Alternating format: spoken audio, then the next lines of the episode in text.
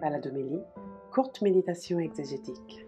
Bonjour à tous, bienvenue pour ce quart d'heure d'homélie, de cette balade exégétique à travers les textes de la Toussaint.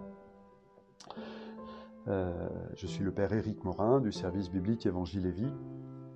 Et je vous propose de, méditer les, trois textes en, réfléchissant euh, à l'espérance de la sainteté. Espérer être saint et ce que la sainteté permet d'espérer. Euh, la première lecture, extraite du livre de l'Apocalypse, fait bien ce lien entre l'espérance et la sainteté, à travers donc cette vision euh, de, gens qui voient la foule immense euh, de ceux qui s'approchent du trône et de l'agneau. Euh, on pourrait le dire autrement, la foule de tous les saints qui sont dans le paradis, peu importe comment nous le disons.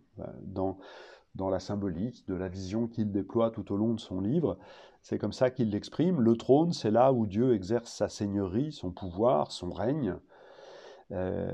sur ce trône, il y a l'agneau, Jésus euh, ressuscité. Et la question, c'est donc de savoir quelles sont cette foule innombrable que nul ne peut dénombrer de toute langue, peuple, nation qui appartiennent là. Et, et, Jean demande à, l'un des anciens, à l'un des 24 anciens, qui sont ces gens D'où viennent-ils?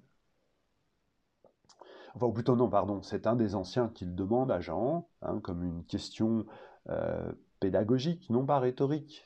Voilà. Euh, et, la réponse, c'est ils ont blanchi leur robe dans le sang de l'agneau. On peut noter euh, le l'oxymore, le, côté un peu étonnant, depuis quand le sang blanchit.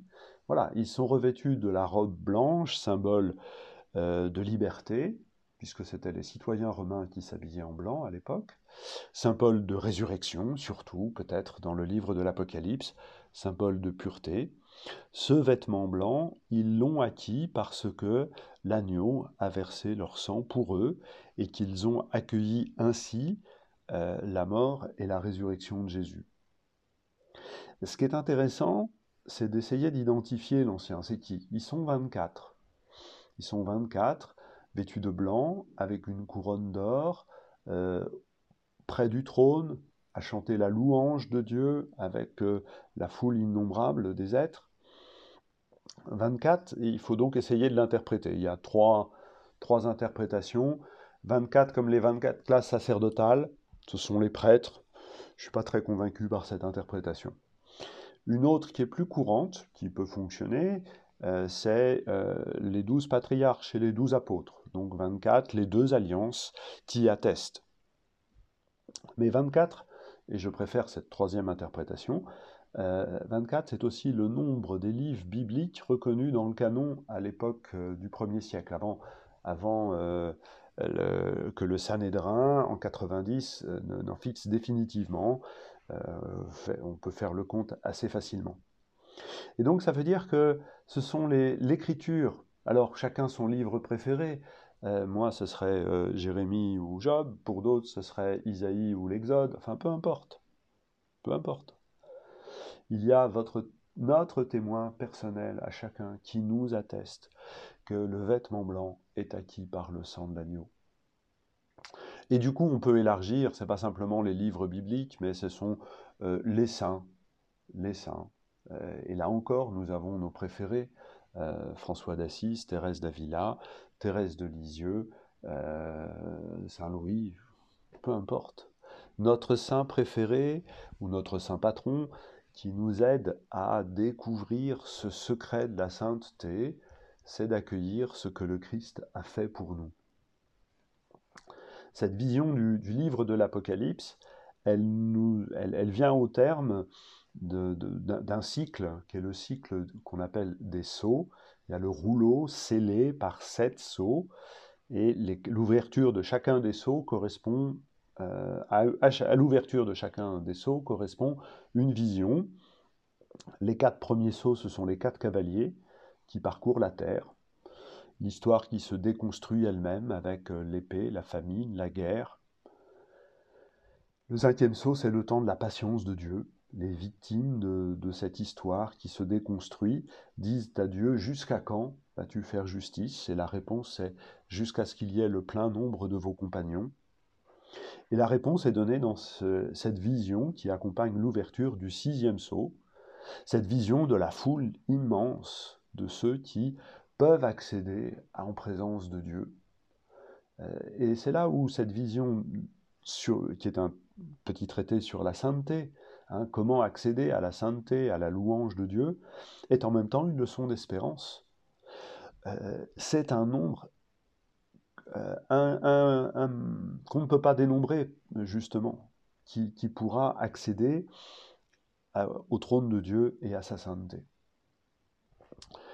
De manière plus brève, plus concise, peut-être plus facile pour nous, euh, parce que plus, directe, euh, la première lettre de Jean ne dit pas quelque chose de différent. Hein. Cette affirmation dans la première lettre de Jean, laquelle est en fond un, un commentaire de l'évangile de Jean, peut-être même est-ce une lettre qui a accompagné l'expédition à une communauté euh, de l'évangile lui-même. Hein. Et l'assertion que je crois essentielle dans, dans le petit texte que nous entendons, nous serons semblables à Dieu quand nous le verrons tel qu'il est. Voir Dieu fait devenir comme lui. Alors nous pouvons peut-être être inquiets en nous disant on n'arrivera jamais à la sainteté, mais il n'y a pas besoin d'être inquiet. Parce que justement, euh, voir Dieu, ce qui nous arrivera, quand on est euh, confiant, quand on a accepté justement par la mort et la résurrection de Jésus de ne pas craindre Dieu, d'être en confiance et dans l'espérance avec lui, alors cette espérance va nous permettre de laisser la vision de Dieu nous transformer pour que nous devenions comme lui, saint, comme lui seul est saint. Euh, voilà un, processus. Si on se dit, oh là, la sainteté, on n'y arrivera jamais, bah oui, bien sûr, on ne sera jamais saint comme Dieu seul est saint. Mais euh, Dieu nous promet qu'en le voyant, nous serons comme lui.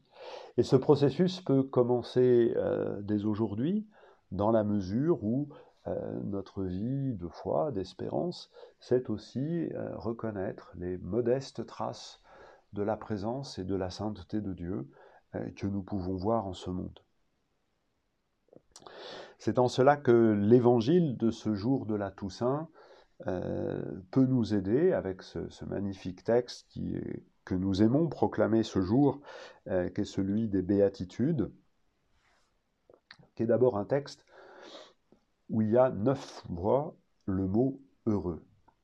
Et Jean, euh, Matthieu, pardon, excusez-moi, euh, Matthieu, à dessein, euh, présente l'enseignement de Jésus dans ce sermon sur la montagne, qui commence par ce poème, appelons-le comme ça, où il y a neuf fois le, le mot heureux.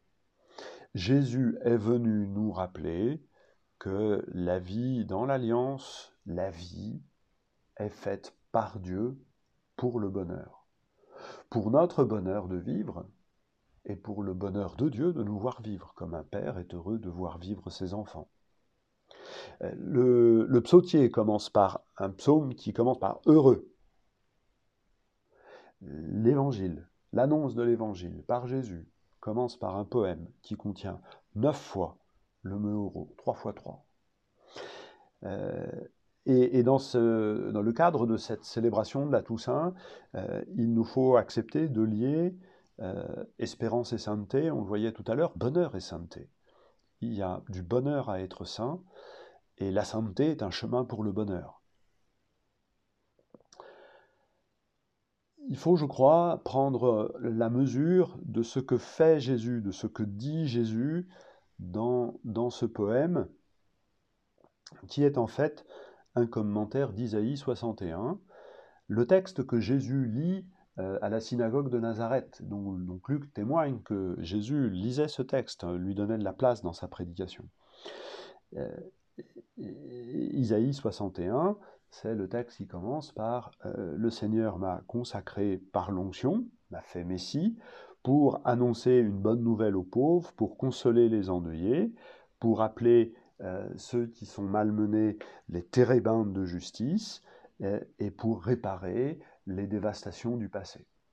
Il y a donc là un programme, euh, un programme messianique qui est donné dans le livre d'Isaïe, et Jésus, tel que Luc nous le rapporte, Jésus dit, aujourd'hui s'accomplit euh, la parole que vous venez d'entendre. La présence de Jésus est le point de départ de la réalisation de ce programme. Eh bien, dans les béatitudes, Jésus dit la même chose. Il reprend les termes clés de cet oracle. Les pauvres, les endeuillés, euh, ceux qui ont faim et soif de la justice, ceux qui sont persécutés. Et il se présente à eux en leur disant, Heureux êtes-vous, pas parce que vous êtes euh, pauvres, pas parce que vous pleurez, pas parce que vous êtes euh, persécuté, mais parce que Dieu va s'occuper de vous. Euh, et Dieu va commencer par les plus déshérités, les pauvres de cœur, qui peut être aussi interprété comme le terme générique qui est décliné par les autres béatitudes. Les pauvres de cœur, c'est la pauvreté de toutes les pauvretés. Elle se traduit dans l'existence de chacun par le deuil, par euh, le besoin de justice, par le besoin de miséricorde, par le besoin de paix. Et donc Jésus se présente comme celui qui va s'occuper des pauvres. Hein. C'est vraiment le portrait du Messie consolateur euh, qui, euh, qui, qui, se fait jour. Voilà. Et ce texte des béatitudes peut vraiment être lu comme un portrait de Jésus, voilà ce que Jésus se propose de faire, et pour le faire, eh bien, il va pleurer à côté de nous qui sommes dans le deuil, pour, et c'est ainsi que nous serons consolés, pour euh, que nous ayons euh, faim et soif de, que nous soyons rassasiés, il va avoir lui aussi faim et soif de justice, lui l'innocent condamné pour que euh, les persécutés pour la justice puissent hériter du royaume de Dieu. Il va être persécuté, malmené avec eux. Il y a quatre des béatitudes que l'on ne retrouve pas chez Luc, celles concernant les cœurs purs, les artisans de paix, les, euh, miséricordieux et les persécutés à cause de Jésus, euh, qui sont finalement une actualisation de la communauté par Matthieu. Comment Comment accueillir ce message des béatitudes? Eh bien, euh, acceptons euh, d'être artisans de paix par nos paroles, par nos propos. Euh, acceptons de devenir des cœurs purs. Laissons-nous, laissons notre cœur être blanchi par la parole de Dieu. Et puis il y en a une qui est étrange et qui peut-être est la plus importante pour Matthieu, c'est celle où on reprend deux fois le terme Heureux les miséricordieux, ils obtiendront miséricorde. Il y a une circularité dans cette béatitude que l'on ne retrouve pas chez les autres. Et euh, cette notion de miséricorde se retrouve par exemple dans le commentaire du Notre Père que Matthieu met juste après. Si vous ne pardonnez pas de tout votre cœur, vous ne serez pas pardonné. En tout cas, il y a la circularité euh, qui est peut-être la chose la plus concrète à faire. La miséricorde, comme euh, comme le dit l'étymologie du mot français, poser son cœur sur la misère. Euh, vivre de la miséricorde, c'est une manière de la, se disposer à la recevoir. Recevoir la miséricorde, c'est se disposer à la donner. Et cette circularité-là est un chemin de sainteté. Euh, la sainteté telle qu'elle est proposée dans les béatitudes, c'est d'abord la conviction de cette relation avec le bonheur, c'est accueillir que Jésus se mette en peine euh, pour notre bonheur, et c'est être disposé, par les œuvres de miséricorde, à faire ce que Jésus a fait pour nous, afin de soi-même entrer dans ce chemin de bonheur, d'espérance et de sainteté mélangés. Les trois termes sont indissociables, et les trois attitudes se nourrissent réciproquement.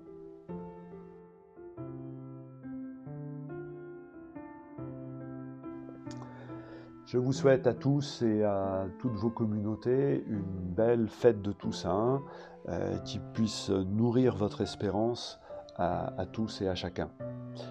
À bientôt.